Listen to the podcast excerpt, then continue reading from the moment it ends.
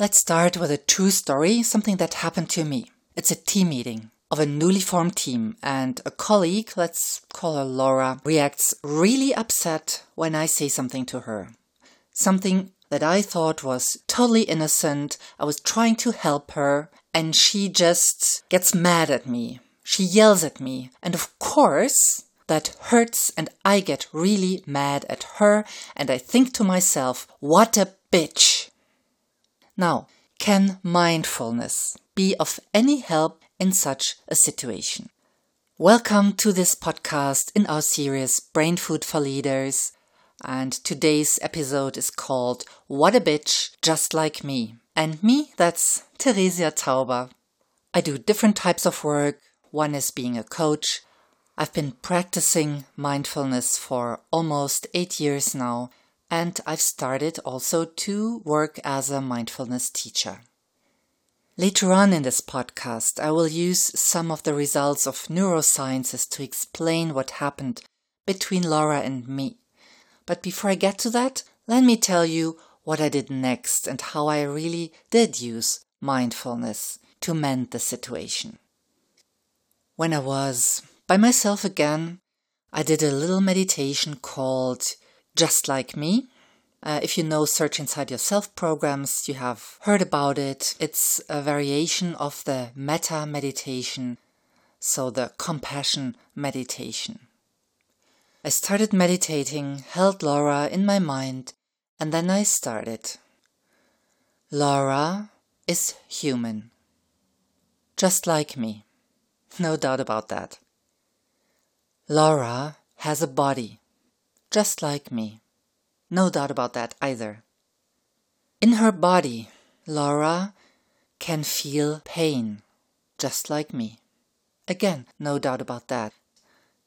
Starting with these obvious things, I um, I went a little deeper, and that happened. My mind wandered and created more, just like me, items. Something like in this new situation, Laura needs orientation and stability, just like me.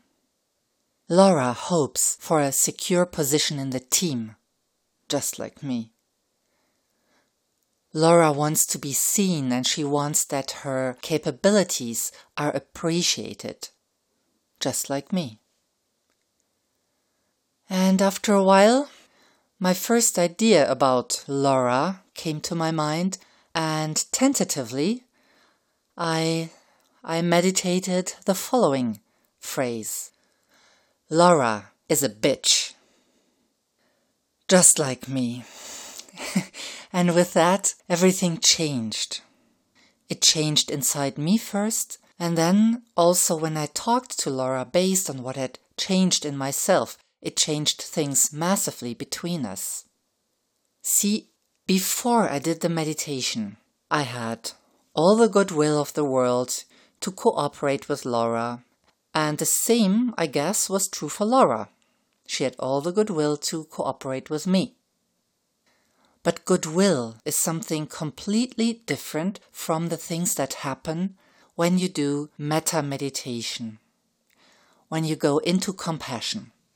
Think about it. With all the goodwill, as soon as Laura got upset, if you've noticed what happened in the story, I felt rather self righteous.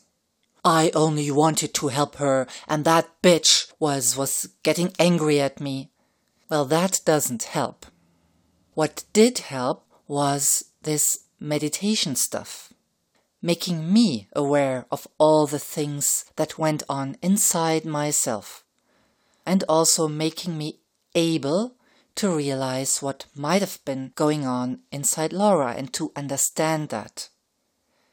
And here, neurosciences kick in nicely, explaining what happened. It's not only what I've, what I've been telling you, it's not only a feeling of myself. This worked, this didn't. You can prove it by looking into the brain. And let's look at two areas of the brain. The first fires when you perceive injustice. That's um, the anterior insula. It's some area between your temples and ears. And whenever a person experiences unfairness, this anterior insula fires. To your brain, this gives a signal like you were under a primary threat, a threat to your life. You don't know that consciously, but the old parts of your brain know there is a big threat coming your way. And interestingly, this anterior insula also lights up when you see or eat something completely disgusting. So, practically something that could poison you. So that's food for thought and explains why people react in such a, well, such a, such an illogical or irrational way when they get the feeling of having been treated unfairly and clearly both Laura and myself got that feeling. Then we need to look at another part of the brain, somewhere in the prefrontal cortex, so behind your forehead. And there is a part that gets active when you reflect on yourself.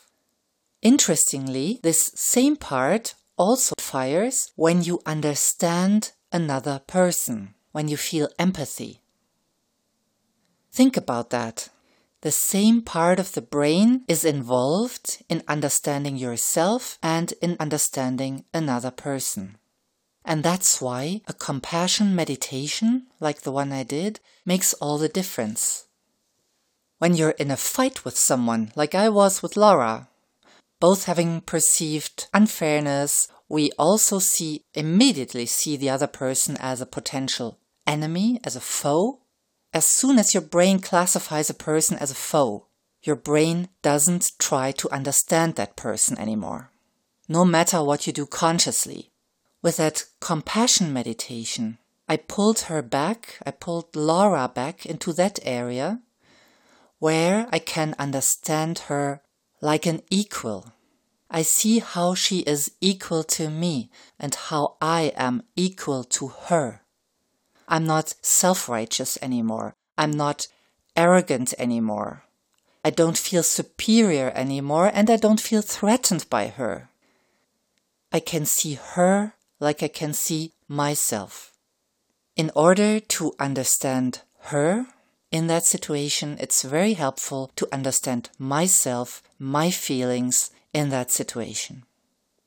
Quick question. Why should I want to understand a bitch? Well, um, I think it's obvious. We were in a team together. We were supposed to work together. We wanted to work together.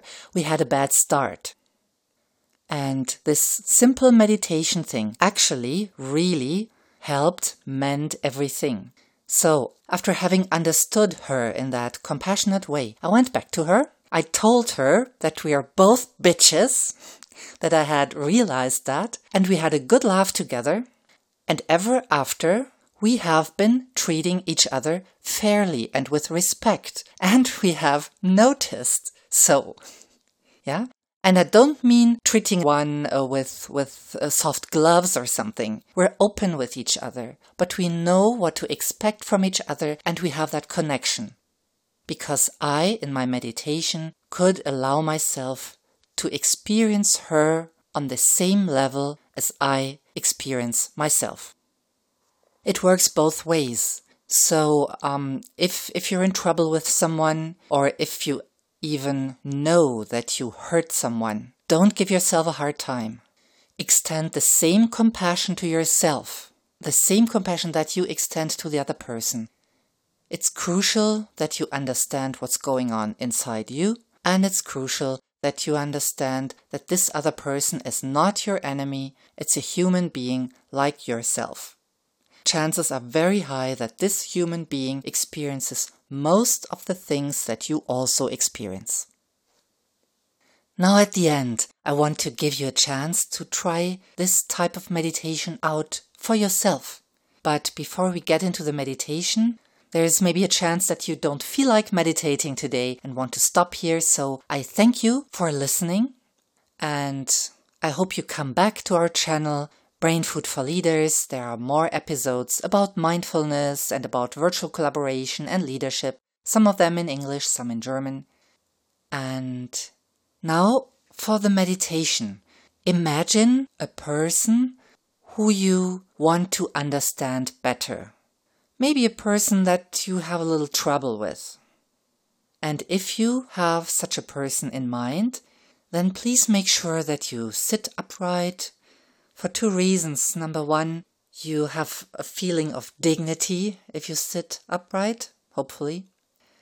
And number two, it's physiological. Your breath can flow better if you sit upright. And that helps your brain if your breath can flow freely.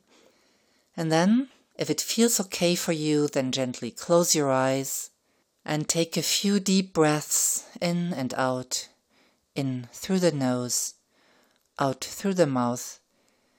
You may push the stop button and then go on when you're ready, when you feel a little calm. Okay, you have that person in mind um, who you have trouble understanding. Think of that person. This person is a human being, just like you.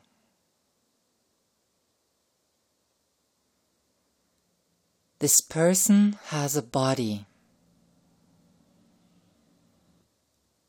just like you.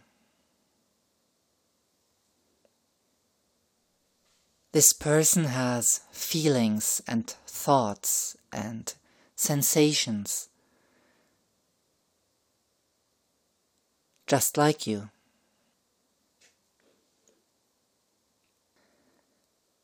At some point in their life, this person has been in deep pain, just like you.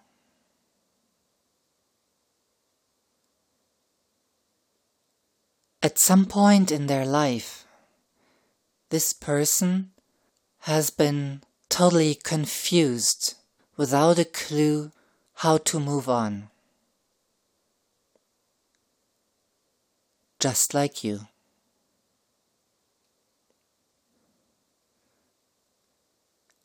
At some point in their life, this person has experienced fear just like you.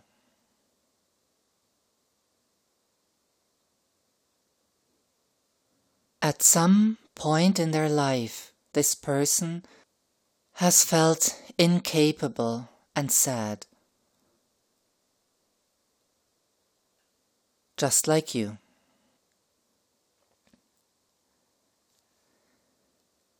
This person wants to be alive in contact with others and on top of things, just like you.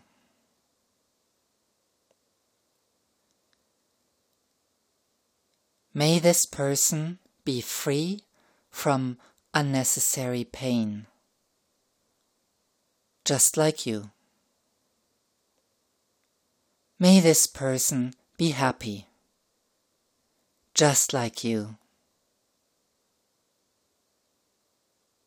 Thanks again for listening and hope to hear you back. Your Theresia.